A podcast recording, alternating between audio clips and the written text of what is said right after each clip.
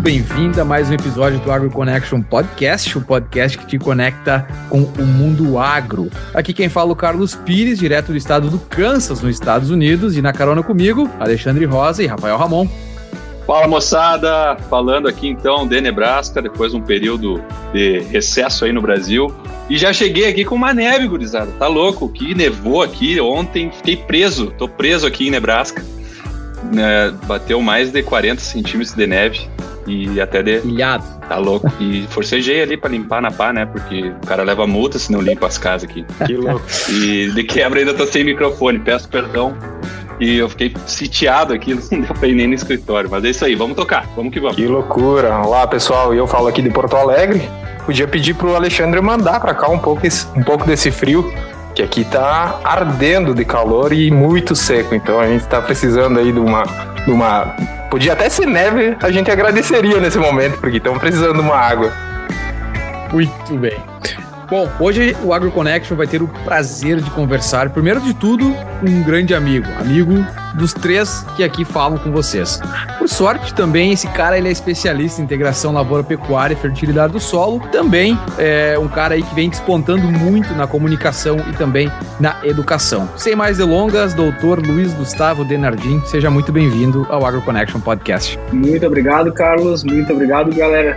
Muito boa noite aí uh, todos vocês e de antemão já agradeço pela parceria e pelo convite de poder estar compartilhando e conversando um pouco com vocês aqui.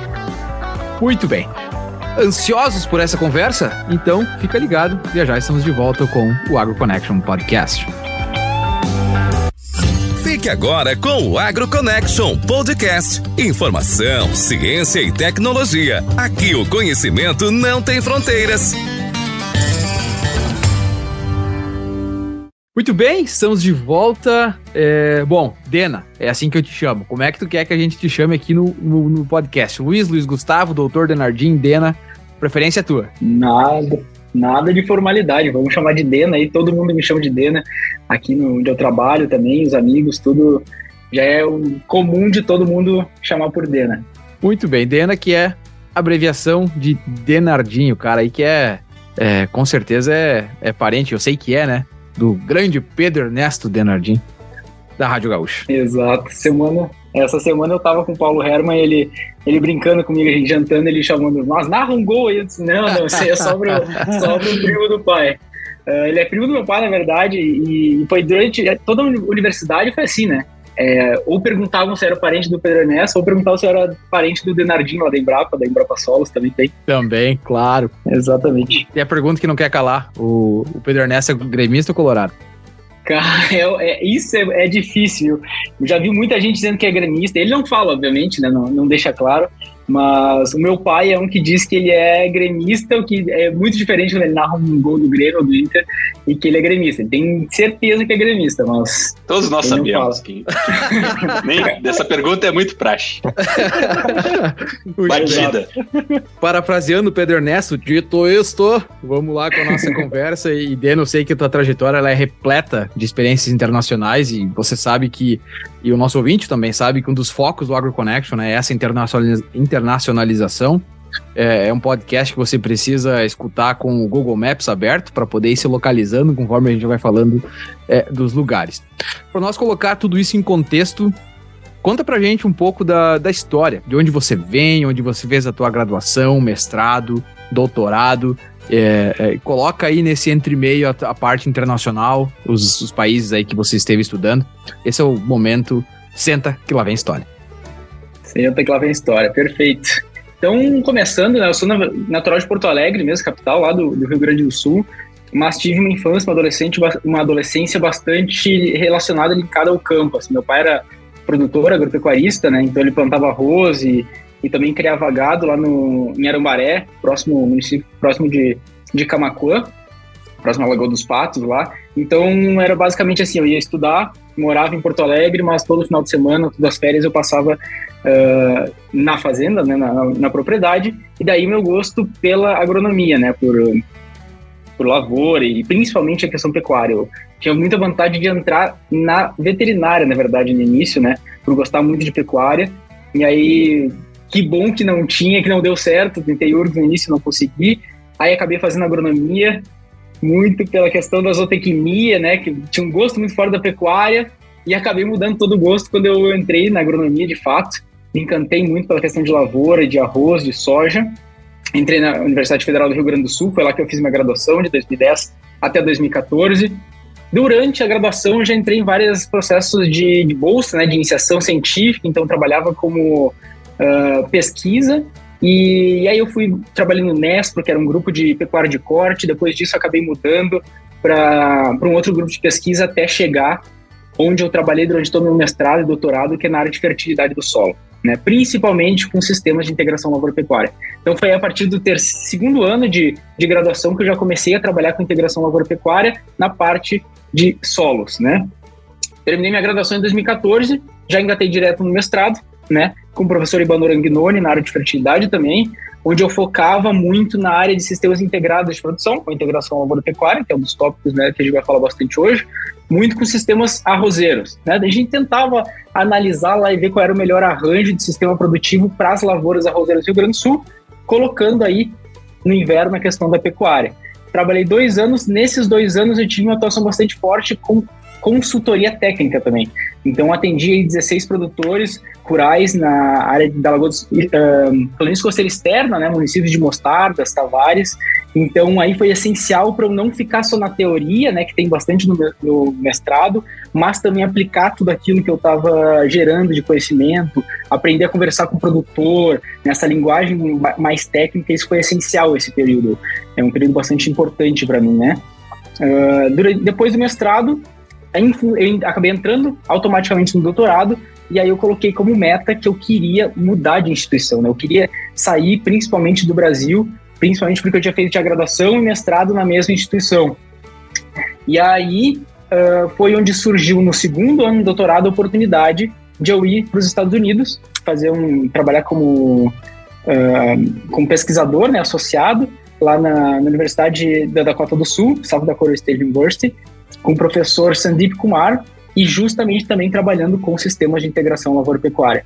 Né? Isso foi essencial, tanto para eu aprender inglês melhor, que o inglês era bastante enferrujado, eu lia muito, mas não conseguia uh, falar, né? Um, mas também para aprender a, como que é a integração em outros lugares do mundo. Eu lia muito artigo que dizia, ah, mas um resultado totalmente diferente do que a gente encontrar no Brasil. E eu não conseguia entender muito a realidade lá. Então foi essencial para entender processo, né? Por que, que a gente fala encontra tantos resultados diferentes quando a gente fala nesse tipo de sistema de produção. Tive que me acostumar lá, você sabe bem melhor do que eu, a, com toneladas de neve, né? E durante todo o inverno lá, não saía é de casa, temperatura frio. negativa, menos 26, cheguei uma, um dia, menos 32, eu tenho no Instagram foto, menos 32 graus. Recebi mensagem celular, assim, ó, da faculdade proibindo de, de sair. Aí eu disse, meu Deus do céu, o que, que eu tô fazendo aqui, cara? Mas fiquei nove meses, não, sete meses lá, morando lá, trabalhando, né?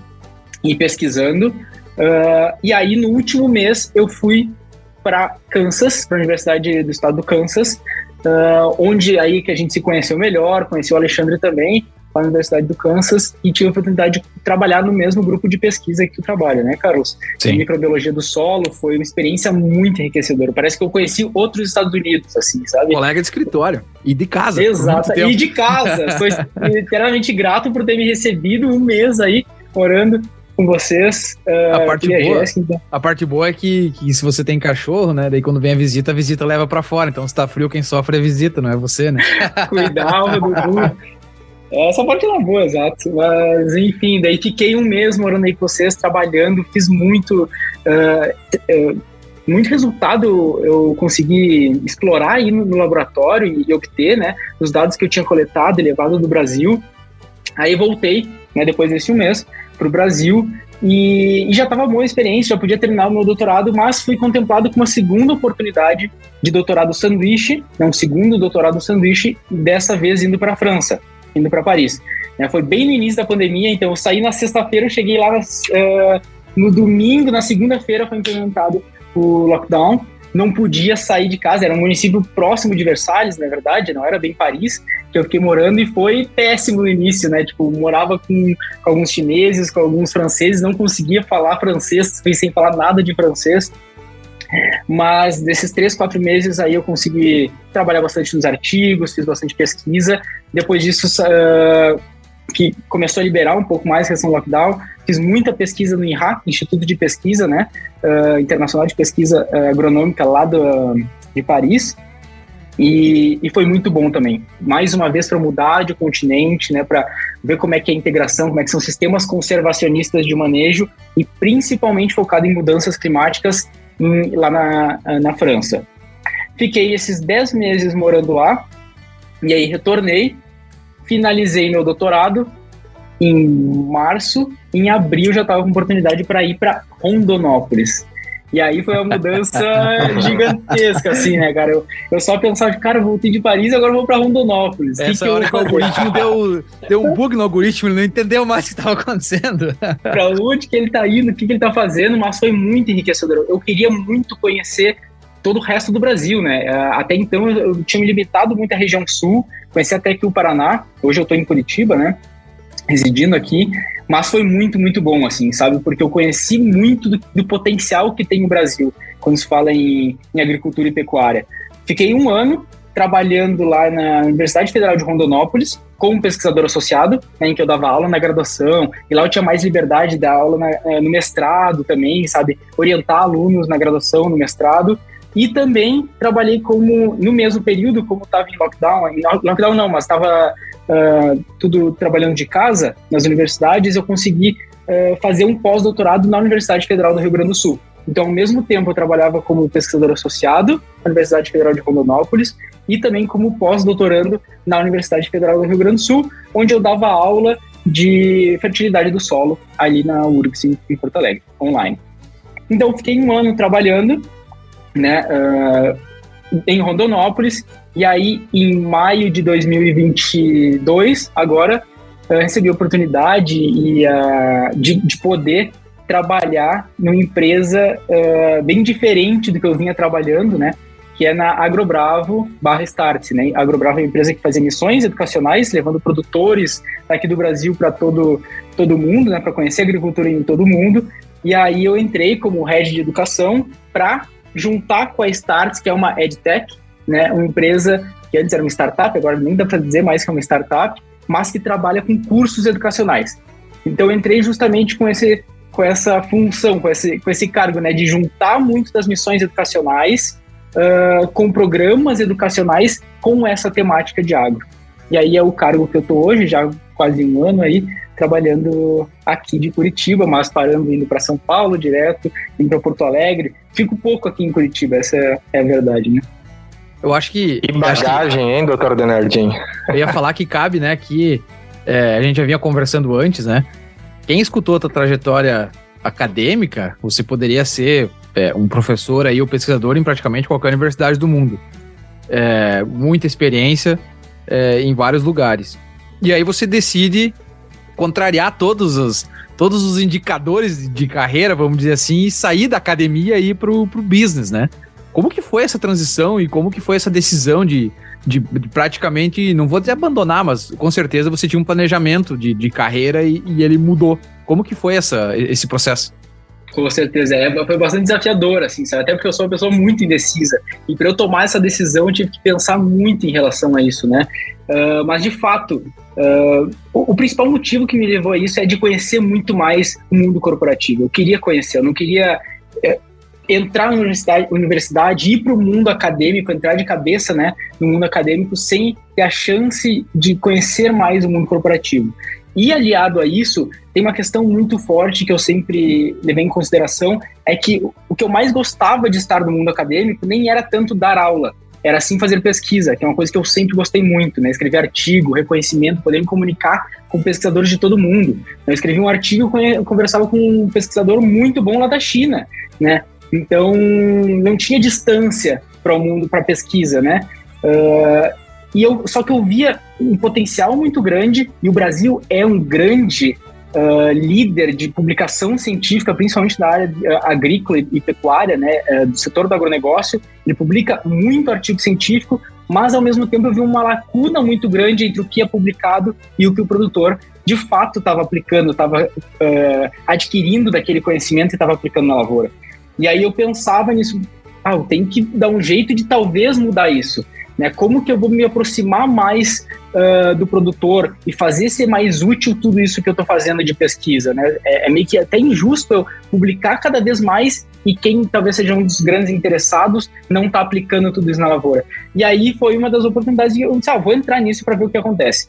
Vamos ver o que acontece. Também tinha uma atuação forte nas redes sociais, que eu vi uma oportunidade muito grande, né, de, de poder me comunicar com todos, uh, com grande parte dos produtores aí e, e, focar um pouco mais nisso, mas foi um grande incentivo, digamos assim, de eu pegar e sair desse mundo acadêmico. E não dá para sair, dizer sair bem como tu falou, Carlos. Eu, eu ainda continuo tendo uma atuação muito forte, né? Todo meu tempo livre, final de semana, quando eu posso, eu ainda continuo escrevendo artigo científico, continuo publicando, porque é uma coisa que eu gosto muito, né? E me atualizando também, né? Então, o hábito de leitura de artigo, de manter atualizado com artigos científicos, eu, eu continuo fazendo.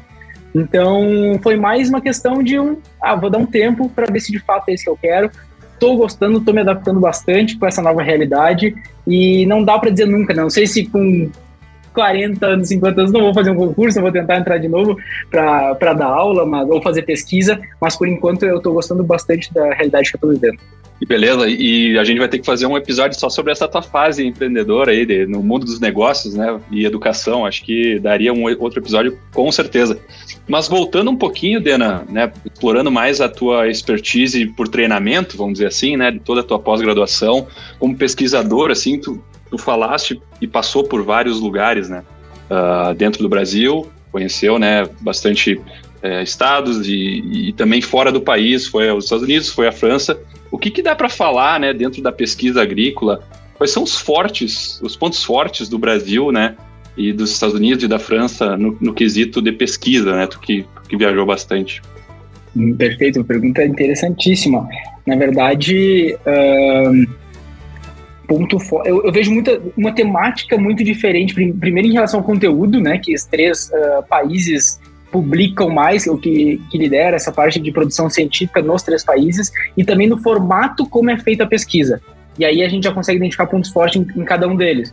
Por exemplo, no conteúdo, eu vejo que tanto aqui como nos Estados Unidos é um pouco mais parecido, né? Quando a gente fala em pesquisa básica ou aplicada, que é aquilo que é de conhecimento extremamente novo, que vai gerar processo, que a gente vai entender mecanismo, uh, ou aplicado, que é aquilo relacionado ao manejo, né? Tipo, ah, o que, que afeta o manejo da adubação, manejo do, da, da semeadura, o, né? Então, quando a gente fala mais a pesquisa aplicada, a gente vê muito mais nesses dois países, tanto no Brasil quanto nos Estados Unidos, meu ponto de vista, obviamente, né? Do que eu pude ver nessa, nessas viagens que eu fiz durante meu doutorado. Uh, ao ponto que na França eu via muito mais pesquisa básica. Né? Eles estão tentando inventar muito mais coisa, entender muito mais processo, e eu via muito pouco pesquisa aplicada lá. Eles até me criticavam muito quando eu falava, ah, mas vamos fazer um experimento aqui para ver o efeito do animal em pastéis. Isso o que tem a ver com isso? Se tu entender processo, tu replica isso e não precisa fazer um experimento de três anos para validar isso. E gente, olha o que, que é mentalidade. E obviamente que nos Estados Unidos também é assim, uh, mas eu via muito mais pesquisa aplicada, né? Então essa relação com o produtor é mais forte do que uh, lá na França, por exemplo.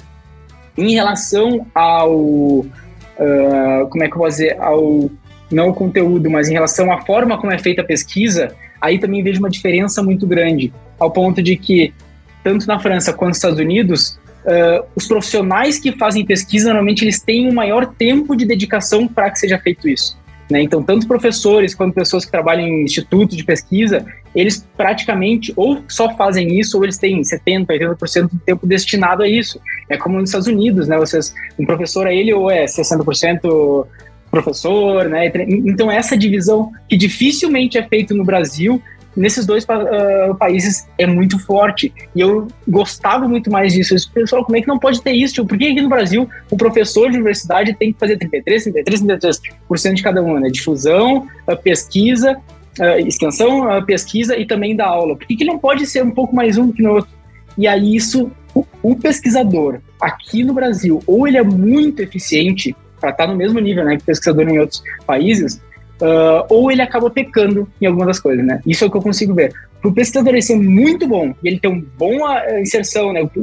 toda pesquisa que ele faz ser muito uh, difundida para produtores, ele tem que pecar de alguma forma. Se ele é professor, se ele trabalha na universidade, ele ou ele está botando alguém para dar aula para ele, ou ele está fazendo. Porque dificilmente, humanamente quase impossível, ele fazer os três muito bem. né? E isso eu via muito bem lá nos outros países, né? Eu via meu professor e falava, não, não preciso dar aula, né? Eu tenho que fazer pesquisa. Nos Estados Unidos eu via a mesma coisa. Então, claro que não é 100% assim, mas a maior parte das vezes é assim, e eu acho que isso é um ponto forte de ambos os países. Assim. Então, mais ou menos nessas linhas seria isso. Endena, e como você vê a questão também do financiamento para pesquisa? Porque uh, na Europa é comum ter muito instituto de pesquisa, né? Você estava lá no INRA, né? todas as universidades têm algum instituto associado, né? Que são muito fortes em, em pesquisa básica, como você falou. Nos Estados Unidos, as universidades, né? Acho que são mais fortes. Exato. E no Brasil, aqui a gente não tem, talvez, né? Nenhum nem outro tão fortes. Como é que, como é que você vê isso? Exatamente. É como se não bastasse a questão de tempo destinado à atividade né, da pesquisa, ainda tem esse, essa limitação, né, Rafa, de, de, de, finance, de recursos né, financeiros, basicamente. Então, tanto as duas instituições que eu tive oportunidade de trabalhar lá, tanto França quanto Estados Unidos, eles, os pesquisadores falavam para mim, não, não, dinheiro não é problema, que eu sempre ia com uma solução mais barata, né? Eu disse, ah, de repente não precisa fazer isso, de repente a gente pode economizar o número de amostra. Típico brasileiro, né? Não, vamos reduzir, vamos fazer implicar. É, se virar nos 30. Isso de amostra, três repetições para quê? Já tô em repetição de campo. Não, mas aqui dinheiro não é um problema pra gente, eles falavam. Então, e aí pra gente aqui sempre foi problema, né? Dificilmente um pesquisador aqui, alguém que trabalha em pesquisa, tem muito recurso. E obviamente que isso mudou um pouco nos últimos tempos, né? Uh, principalmente em função de alguns cortes que teve uh, para financiamento de recursos de pesquisa. Uh, essa resiliência, o, pesquisador teve que se adaptar e buscar outras formas de recurso, né? Então, tanto do meio público ou de parceria com empresas, quanto privado, enfim, teve muita forma dele se adaptar que eu, eu, pelo menos vi muita forma de produtor, de pesquisador fazendo parceria com outras empresas e que é uma relação que foi benéfica nesse sentido, né? Que foi uh, muito bom para as, ambos os, tanto a empresa quanto a... Uma relação normal, né? Exato, exatamente. Uma relação, a gente, a gente coloca muitos impedimentos às vezes, é uma relação normal, é oferta e demanda. É, é tão Perfeito. simples quanto isso. Exatamente. E que é muito mais comum aí em outros lugares do que aqui no Brasil. Né? Bom, Dena, dá para ver aí que tu tem uma, uma bagagem já é, inspiradora, né? A gente conversava muito, né, Dena, sobre a questão das experiências desde o do início do doutorado. Para te ter uma ideia, né, para vocês aí, Carlos, Alexandre, os ouvintes, lá no nosso primeiro ano do doutorado, né, a gente iniciou junto. A gente até estudou junto para um concurso do IGP, Instituto Geral de Perícias de Santa Catarina. É, pô, é aprendizado, né? A gente viu ali oportunidade e, e, e, tudo que a gente faz é diferente, né? Talvez em algum momento vai ser muito importante na nossa, na nossa carreira profissional. E, Dena, entrando então agora na, na parte mais técnica que a gente te convidou para conversar aqui, é, você que é um dos, um dos principais especialistas no Brasil na área né, de integração lavoura-pecuária, integração lavoura-pecuária-floresta, gostaria que você diferenciasse esses dois, né? Como você vê é, como você vê a, a, o, o, sistema de integração lavoura-pecuária no Brasil hoje? É, se fala muito, né, questão de créditos de carbono, agricultura regenerativa, né? E então gostaria de, de saber de ti, assim, como é que se encaixa o sistema de integração lavoura-pecuária nesses novos conceitos de agricultura que estão surgindo? Uh, qual, a, qual a tua percepção sobre isso? Perfeito, muito boa pergunta. Primeiro, obrigado pelo maior especialista aí, né? Uh, mas, enfim, mas, cara, uh, essa questão do conceito de integração lavoura-pecuária é algo bastante simples, né? Bem que nem o nome sugere mesmo. É o ato de tu relacionar ou rotacionar em algum determinado momento uh, em um mesmo local atividade agrícola, sendo ela a produção de grãos ou até mesmo fibra, com atividade pecuária, né, com pastagem, com animal em pastejo. Então, em determinado momento, alguns uh, utilizam um conceito de que precisa ser no mesmo tempo, no mesmo momento. Isso não é a verdade, né? Eu, eu deixando mais claro, ou exemplificando, né, com diferentes cenários que a gente tem no Brasil, por exemplo, no sul do Rio Grande do Sul, quando eu, um dos sistemas mais antigos que a gente vivencia integração agropecuária é o, produto, o arrozeiro colher o arroz, colocar o animal para pastejar toda aquela palha. Né? Uh, isso já pode ser considerado integração. Ele se alimenta, ele pega um resíduo vegetal ali, transforma em resíduo animal, que altera a fonte de, de nutrientes, ele está ciclando ali nutrientes, está beneficiando o sistema, porque tira toda aquela né, questão física do impeditivo da, da palha ali na lavoura, e está fazendo um serviço ambiental, um serviço ecossistêmico muito bom para a lavoura. Né? Então, o fato de tu botar pastagem, tu rotacionar com soja, né? Práticas mais conservacionistas de manejo tornam o sistema mais eficiente, mas não deixa de ser integração lavoura-pecuária.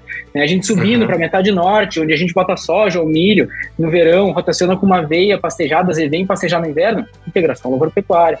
Até sistemas mais em clima tropical, né? Onde eu coloco soja no verão ou substituo o milho safrinha né, na segunda safra, lá no Cerrado, no Mato Grosso, por uma braquiária ou animal em pastejo, integração lavoura-pecuária.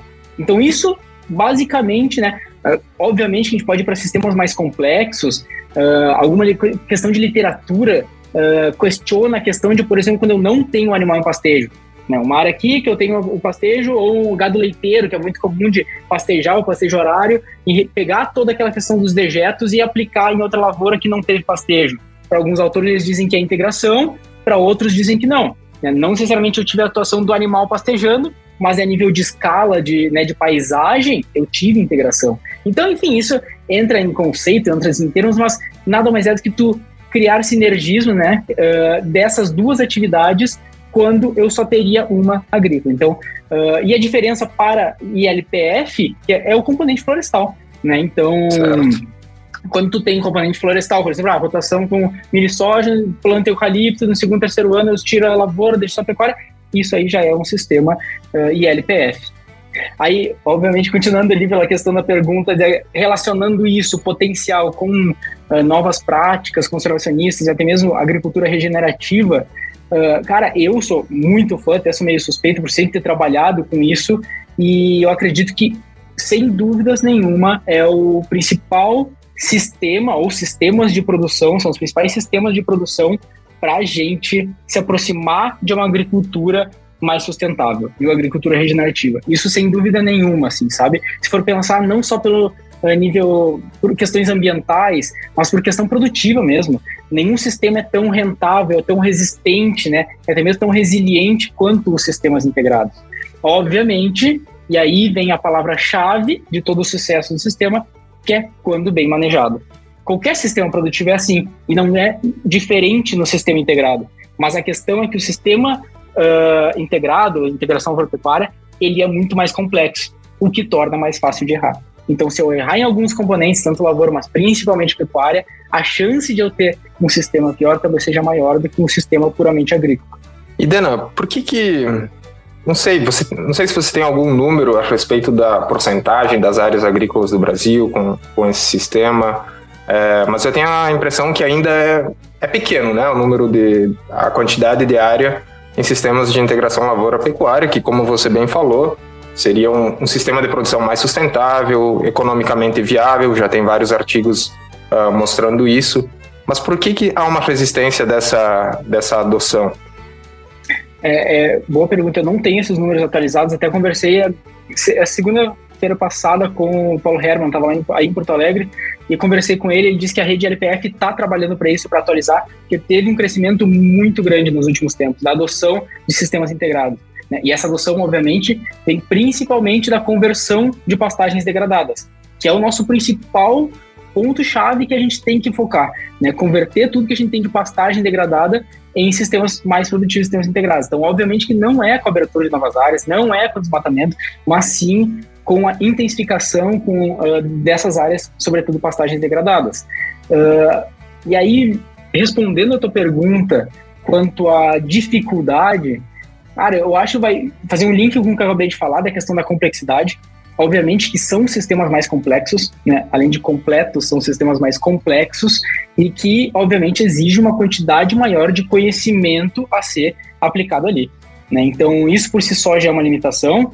Aliado a isso, tem a questão da dificuldade de do produtor, né? Tanto do agricultor que vai virar pecuarista, né? Toda a questão de cultura, cultura, toda a questão de mão de obra despendida para colocar no sistema uma nova atividade, que é a atividade pecuária, tanto com, com todo o, o, o que precisa ser feito, né? De cerca, de, de potreiro, tu, tudo, a estrutura que precisa ser montado quanto, talvez até mais difícil para o pecuarista que vai para a atividade agrícola, né? Que ou ele precisa arrendar, ou ele precisa comprar máquinas e que tem que ter um investimento muito alto, né? Então isso, por si só, já é uma dificuldade bastante grande. E também, completando talvez o terceiro fator de, de maior importância, seja o dos mitos, né? Que já foram criados muitas vezes pelo mau manejo da atividade pecuária, sobretudo, né? E aí que mitos diversos que a gente já vem muito produtor falando, isso eu já fiz muitas vezes. Quando eu falo integração agropecuária, ah, mas isso aí vai compactar o solo. Ah, mas isso aí não dá certo. não, então, pera aí. Pera aí que, pera aí que tu, o teu sobrenome Denardinho não é à toa. O Denardinho é o rei dos ganchos, cara. Pedro Ernesto não perde um gancho para fazer propaganda. Então agora nós vamos falar sobre os fatos e mitos do ILP, já que tu deixou a, a oportunidade aí. A gente vai. Deixei a bola. Rapidamente aí, eu vou fazer a pergunta, você me responde se, se sim ou se não, e não me vem com depende. Que depende. não, aí tu me quebra. Tá cheio já disso aí. não, eu sei, eu sei que depende, mas vamos lá. Começando com o primeiro: compacto solo. Eu já sei até as perguntas que vai me fazer. Então, antes de eu falar uma coisa, eu já sei tudo que vai vir pra frente. Imagina que vai vir. Então, eu vou dizer uma coisa: eu não vou responder com depende, mas eu vou responder com antes para todas as perguntas. Quando bem manejado, aí pode fazer a pergunta de novo. Perfeito. Então tá. Quando o ILP é bem manejado, compacto solo? Não. Quando o ILP é bem manejado, aumenta a produtividade de grãos? Sim. Quando o ILP é bem manejado, cicla mais nutrientes no sistema? Sim, com certeza. Acho que essa é mais fácil, né? Essa é mais fácil. Essa é... Sequestra mais carbono? Sim. E melhora a saúde do solo? Também, sim. Por quê? Agora a resposta que, que, a gente tá. quer é o porquê disso Dá outro podcast aí. dá, dá, dá pra ir, dá pra ir breve. Vamos falar da compactação, que eu acho que é o principal. O homem, o homem vai né? comprar, cobrar cachê, velho. Vai cobrar cachê, vai, vai, vai, gastar um conhecimento aí. Eu vou, eu vou usar o exemplo aqui ó, dos meus tios, que, que tem lá os seus é, 20 hectares lá no, no noroeste do estado do Rio Grande do Sul, chutando aqui hipoteticamente, e eles gostam de plantar soja no verão, tem lá as suas 10, 15 vaquinhas de leite e precisam de pastagem no inverno. Um dos principais problemas que eles têm, é, e eles dizem isso, é a compactação. O que, que se faz para evitar e por que, que compacta e por que, que um LP bem manejado não compacta o sol? Perfeito, ótima pergunta. E essa é uma questão muito importante, porque até mesmo na literatura, se a gente for ver, por muito tempo se achava que compactava. Né? Por muito tempo, na verdade, se for olhar pesquisa agronômica, pesquisa agrícola em relação a ILP, se tentou provar que o animal ele não prejudicava o sistema, né, para ser viável. Agora mudou o foco. Agora, praticamente, todos os artigos científicos eles têm mostrado que o animal beneficia o sistema. Né? Então, foi muito rápido essa transição de não, ele não prejudica para ele beneficia. E por isso que eu falo com tanta certeza que, quando bem manejado, ele traz todos esses benefícios. Mas focando na compactação do solo, o que, que tem que fazer? O bom manejo do pasto. O bom manejo do pasto vai com boa lotação, e isso depende para cada, eh, cada cultura, né? Se eu falo azevém, eu vou manejar o pasto entre 20 e 30 centímetros, depende da lotação, né? Se eu, tanto contínua quanto rotativo. Outro podcast também dá para fazer só sobre pastejo, sobre intensidade de pastejo, sobre manejo animal em sistemas pastoris. Mas enfim, mas tem uma altura correta que vai fazer com que eu tenha um maior desenvolvimento do pasto, né? Uh, além de que não prejudique o solo. Né? Obviamente que um animal pisoteando diretamente o solo sem nenhuma camada, um colchão em cima, ele vai afetar mais a física do solo do que se ele tiver uma camada de 20, 30 centímetros de pasto, com raiz, com, né, com tudo aquela amortecendo o pisoteio dele. Então, por que, que se pensava nisso? Porque a, a mentalidade do produtor muitas vezes é quanto mais ele comer, mais eficiente eu estou sendo. Né? Mais eficiente o animal está sendo, recolhendo tudo, mais eu estou convertendo o pasto em, em carne, mais eu estou ganhando dinheiro. E na verdade não é isso, não é assim que funciona, né? E aí, por muito tempo, por que, que se dizia que compactava? Porque o que, que a gente avalia quando a gente fala da física do solo? A camada superficial, que é a mesma que avalia a química, de 0 a 10 no máximo 0 a 20. E o que ninguém via a metade escondida, né? Que é daquela camada diagnóstica para baixo. E aí é o maior potencial para todos esses benefícios, praticamente, que tu falou aí, do sistema bem manejado de integração agropecuária. Né? Porque quando o animal ele pasteja e ele retira a parte aérea, o, o ato de herbivoria, né, o estresse de herbivoria causado no pasto faz com que a planta invista muito mais em raízes. E se ela invista, investe, investe mais em raiz, ela consegue colocar carbono, que é uma forma muito mais eficiente em, em converter em carbono do solo. né, que vai ser perdido, reter, exatamente, de reter no solo e em profundidade, entendeu? Então, tipo, carbo, uh, essas raízes também têm uma importância muito grande na não compacta, compactação, aumenta, diminuindo a densidade, né, impedindo que aumente a densidade de superfície. Então, isso, todos os benefícios, ninguém vê, porque ninguém vai avaliar, dificilmente o produtor vai avaliar até o metro de profundidade e aí que tem o maior benefício. Por isso que eu digo com quase toda certeza que um sistema bem manejado, ele tanto não compacta, o que pode haver sim é um adensamento superficial, né? Uh, geralmente na camada até 5 centímetros, mas que é facilmente uh, desfeita com o sucador, com a semeadora mesmo, quando a gente faz a semeadura da, da lavoura de grãos. Uh, e o que acontece é que em subsuperfície, né, em, acontece uma menor densidade do solo, né, tendo, sendo menos compactado e trazendo todos os benefícios que, que a gente já comentou aí anteriormente. Sensacional. Ah, esse trecho aí do podcast o pessoal vai ter que usar nas aulas, né? Não há é. os professores que estão de plantão ouvindo a gente, ó, já recorta reproduzem aula de, de, de, solos aí, de integração, porque realmente o conteúdo técnico riquíssimo. Viu, Alexandre? Ele podia né, ah, falar também sobre ciclagem de nutrientes. Né? Vamos trazer ele de novo. Ele podia falar de carbono, dos artigos dele, que ele já publicou. Então, a gente vai ter que, acho, gravar uma série de integração agropecuária e seus benefícios. Só com ele com Luiz Gustavo de Oliveira Denardim. o Carlos foi sacana, ele perguntou logo física, que é a área que eu menos gostava no, no, doutorado em foco. A parte de ciclagem, de carbono, é o que eu mais trabalhei eu e menos falei. Porque eu sei que a gente vai fazer esse podcast aqui em pelo menos uma hora e meia, né? Se eu perguntasse a outra, nós íamos até amanhã falando. Exatamente. E, e Dena, uh, tu brevemente comentou na pergunta anterior sobre algumas dificuldades de entrada para se estabelecer um sistema de laborapecuária. A minha pergunta ela vem em duas partes. A primeira ela é mais filosófica. Eu queria que tu não olhasse muito a parte financeira, mas de aceitação do perfil de produtor. O que, que é mais fácil? Um produtor que é pecuarista entrar na lavoura ou um lavoureiro entrar na pecuária? Baseado no que tu tem visto, tirando o financeiro, quais são as barreiras aí, tá? E aí, já engatando nessa, uh, o que, que a gente precisa fazer para aumentar a adoção dessa integração. Então a gente vai precisar convencer os dois lados para eles ter essa sinergia, como tu falaste. Perfeito, ótima pergunta também, bem difícil essa, né?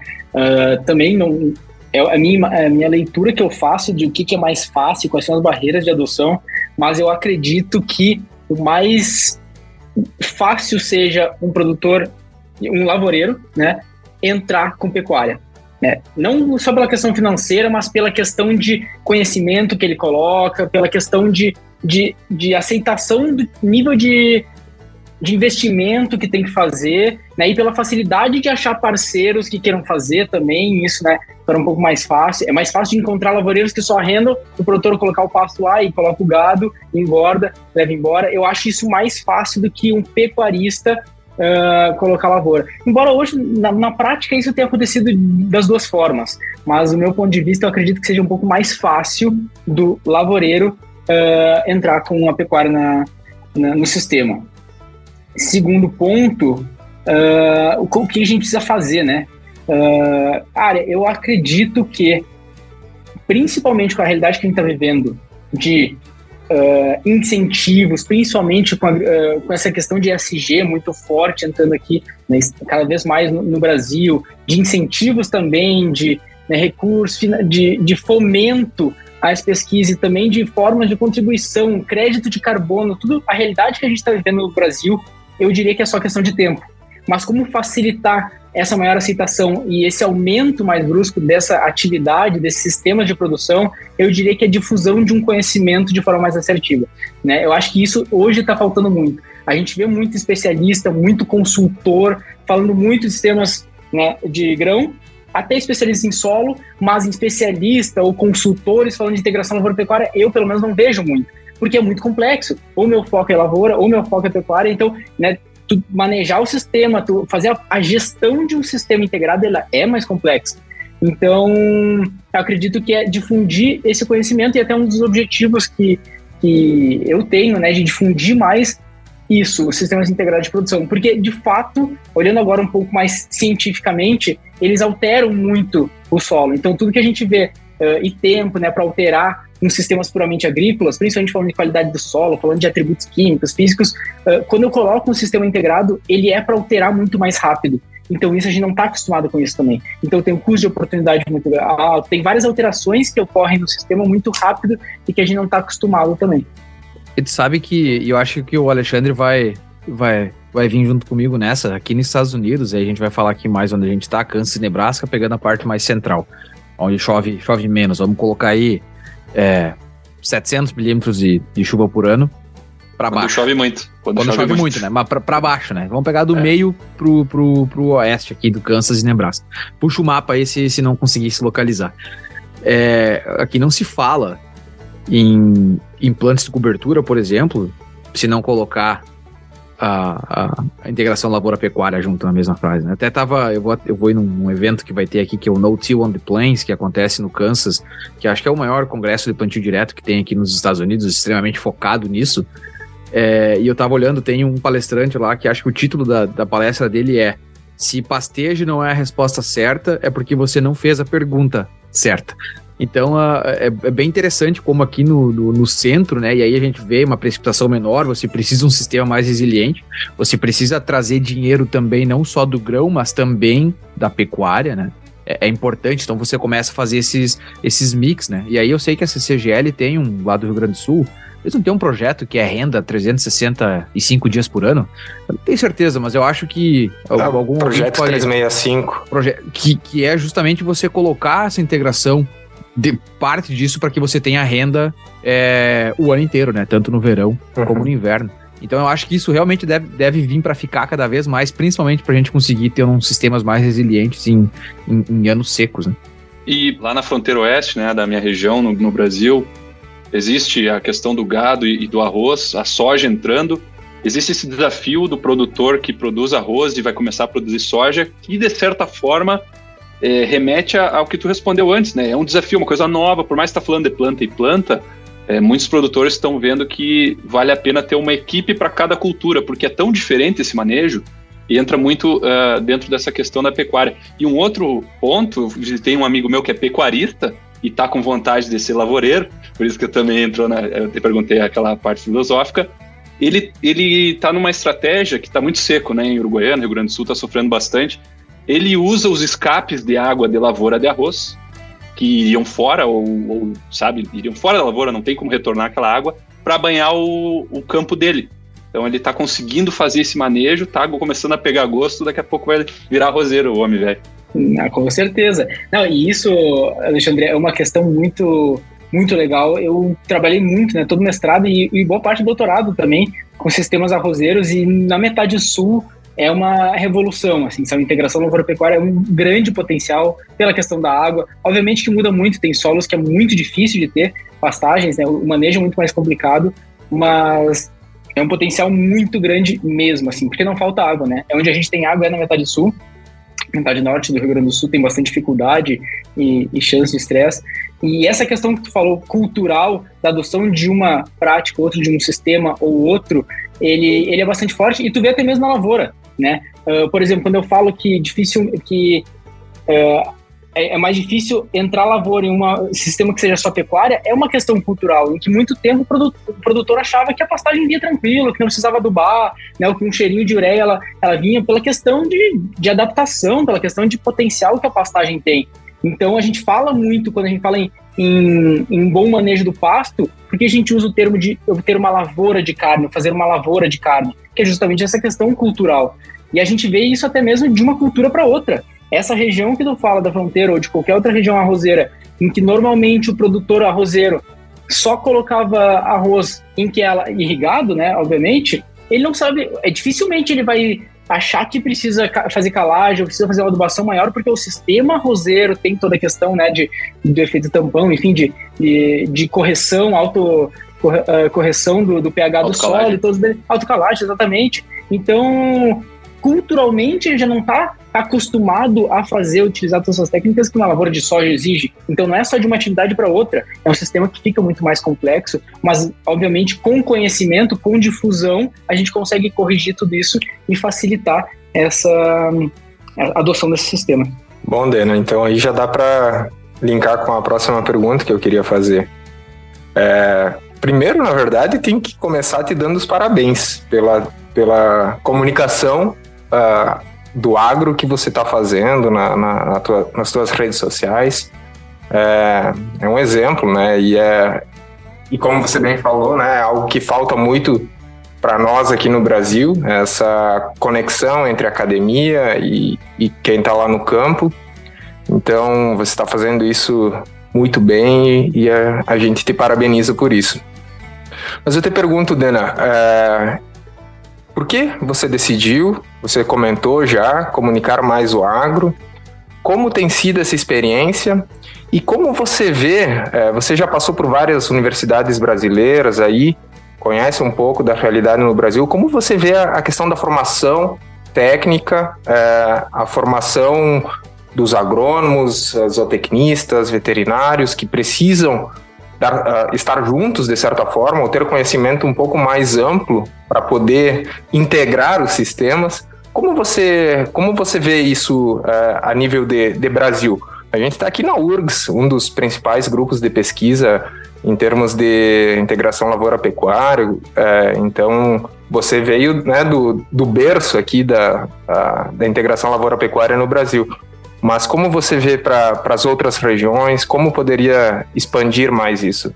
É, boa também pergunta, Rafa. Primeiro, obrigado né, pela, pela questão do, do elogio aí do, nas redes sociais. É, iniciando por essa pergunta, é, isso foi, como tu já falou mesmo, foi uma. Eu queria facilitar isso. Na verdade, eu tinha ideia de criar um Instagram próprio para isso, criar um canal no YouTube e começar a fazer vídeos desmistificando muito sobre integração agropecuária e, entre aspas, que é o que eu uso até hoje como jargão, enfim, que é simplificando a ciência, né? É, porque, na verdade, ela é muito complexa, se for pensar, ela é tida como complexa, né? Principalmente por ser artigo científico, muitas vezes em inglês, então não é uma leitura nem um pouco fácil.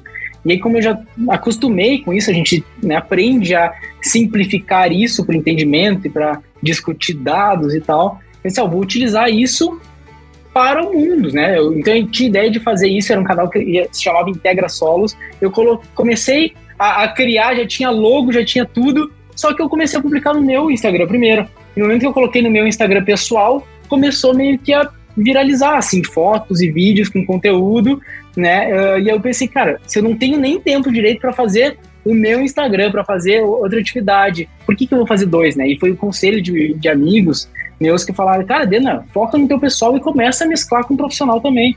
E aí eu meio que deixei de lado a questão do Integra Solos lá, comecei a publicar no meu Instagram mesmo e vi que isso teve uma aceitação muito grande pelo público, né?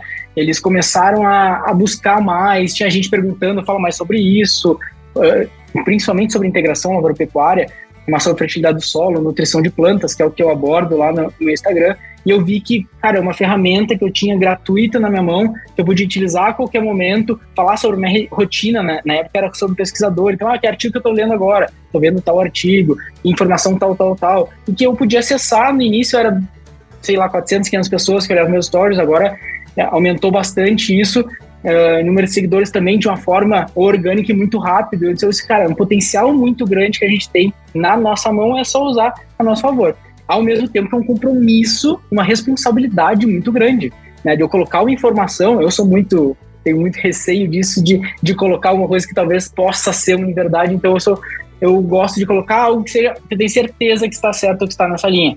Então acaba tendo um aceite bastante grande e eu eu gostei e continuo focando bastante nisso, né? Na questão das redes sociais. Queria muito mais pro LinkedIn, porque tem um cunho um pouco mais profissional, né? As pessoas buscam um pouco mais disso lá, mas em questão do tempo, de funções que eu não tenho muito uh, tempo disponível, eu acabei focando só no Instagram. Uh, qual que era a segunda pergunta mesmo em relação ao... A segunda é em relação à formação, né, de técnicos capacitados para dar suporte nesses sistemas integrados. Perfeito, perfeito, perfeito. E isso é muito bom porque além da questão de qualidade de ensino, que é indiscutível, a gente não tem como dizer que todas as universidades públicas e não públicas, né, particulares do Brasil, têm a mesma qualidade, ou têm o mesmo nível de ensino. Não tem, não tem como discutir isso. Tem a questão da regionalização. Né? Enquanto eu saí do Rio Grande do Sul tendo aula de sistemas integrados com foco em arroz, eu cheguei em Rondonópolis, que não tive uma aula de arroz, eu não dava uma aula de arroz quando dava aula de fertilidade, nem de manejo lá. Então, é uma regionalização muito forte, e aí a quantidade de universidades, eu saí do Rio Grande do Sul, tinha diversas universidades, né? Tanto pública quanto particular, quanto privada, de agronomia, principalmente da área de ciências agrárias. Cheguei no Mato Grosso, bem menos, é um estado bem maior. Então, uh, acaba que eu tenho uma.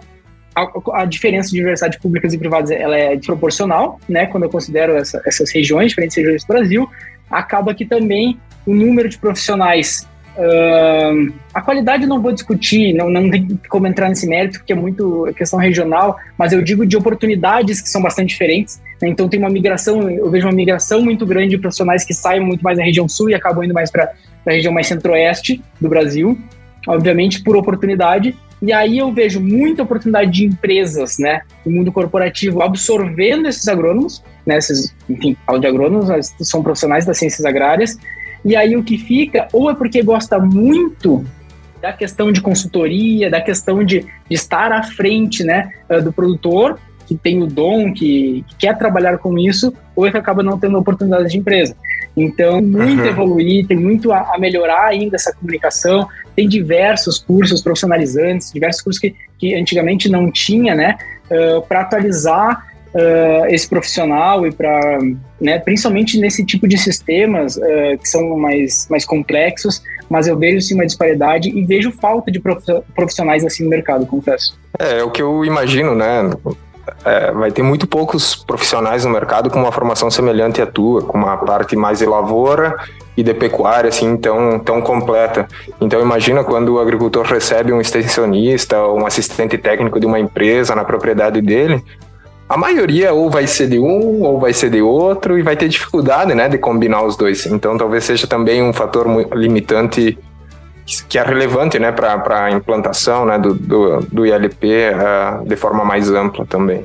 Excelente. Isso, isso é, é interessante porque de uma forma ou outra, o currículo da agronomia ele sempre precisa estar tá se atualizando, né? Tem da mesma forma que em algum momento precisou se atualizar para plantio direto, daqui a pouco vão ter momentos que a gente vai precisar é, atualizar e criar uma disciplina que fale mais de sistemas integrados, e aí não só integração lavoura-pecuária, mas de que forma que você pode integrar outras coisas. Aí a gente pode trazer a questão de saúde do solo, que, que hoje é um tópico muito importante, que conecta biologia, física é, e química, né? Então, constante atualização. Eu acho que a agronomia é isso, né? Não aquela velha frase, não existe receita de bolo na agronomia.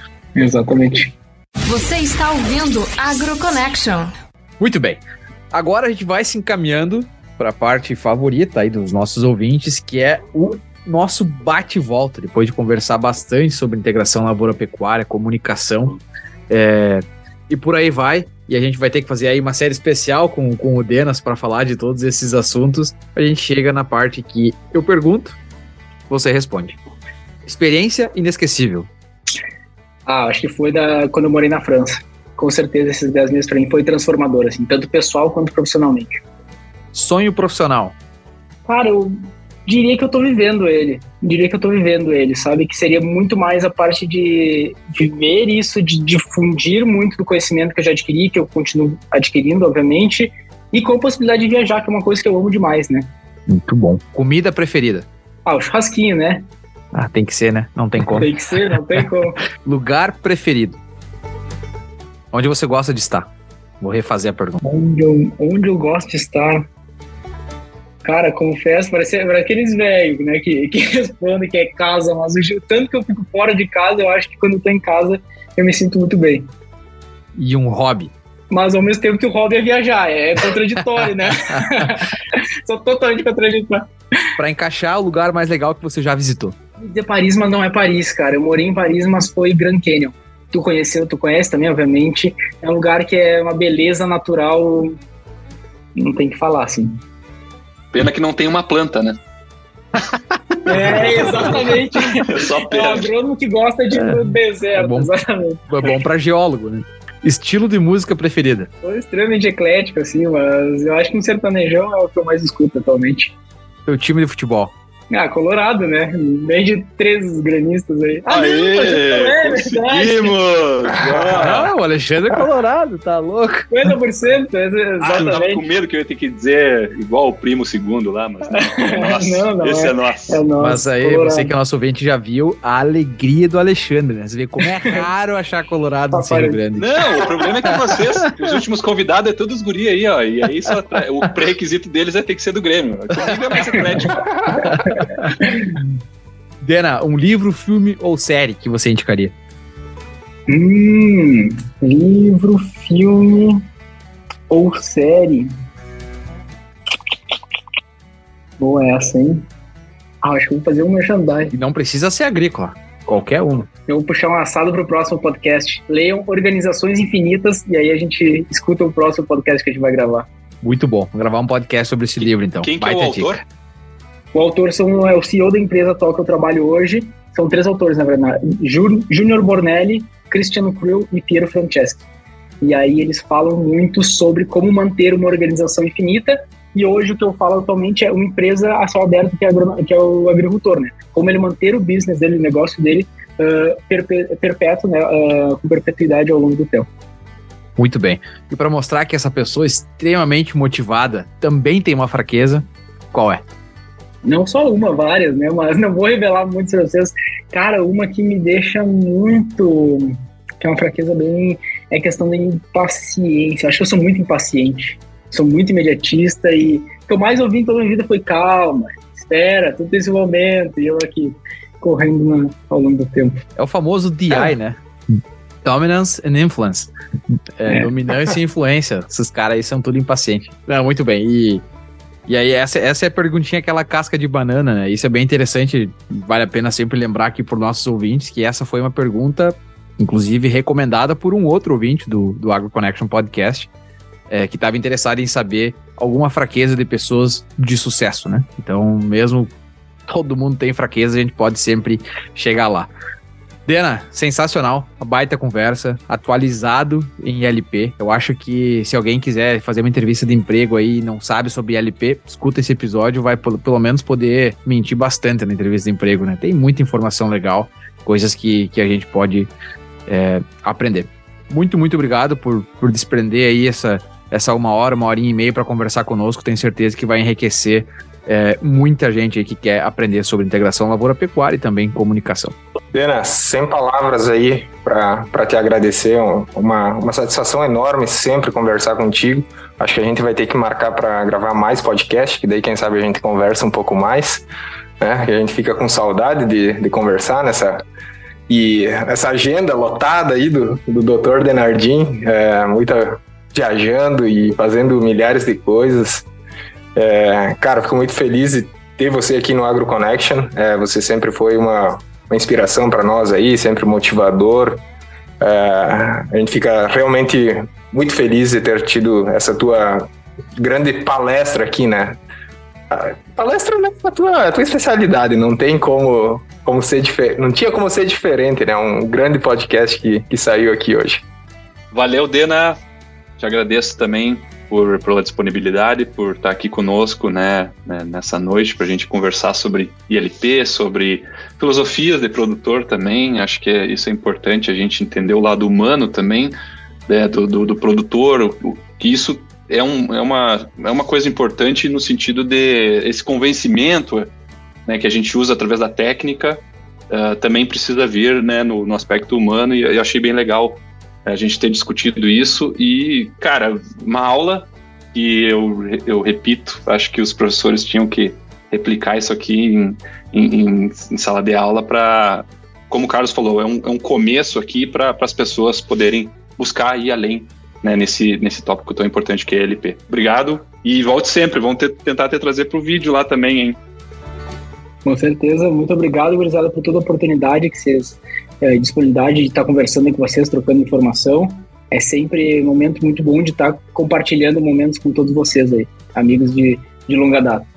Então é isso aí. Quem quiser me acompanhar também, quem quiser entrar em contato, pode me seguir em rede social, tanto no LinkedIn quanto Instagram. Instagram eu tô um pouco mais ativo. Só me seguir lá, arroba Luiz Denardim, Luiz com Z, Denardim tudo junto, e ficamos no contato. Valeu! Muito bem. A gente vai adicionar também aí nas, nas, nas nossas redes sociais todos os contatos do Dena. Você, nosso ouvinte, muito obrigado por ter escutado esse episódio do AgroConnection Podcast com o doutor engenheiro agrônomo Luiz Gustavo Denardim.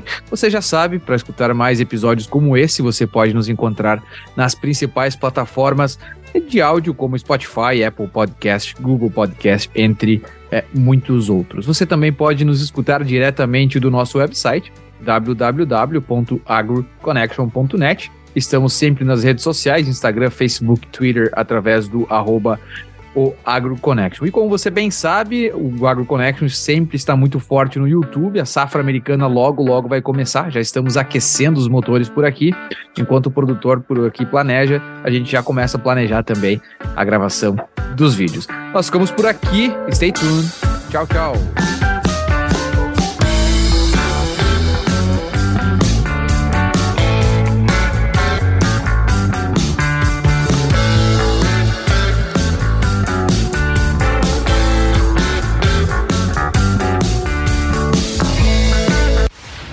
Agro Connection.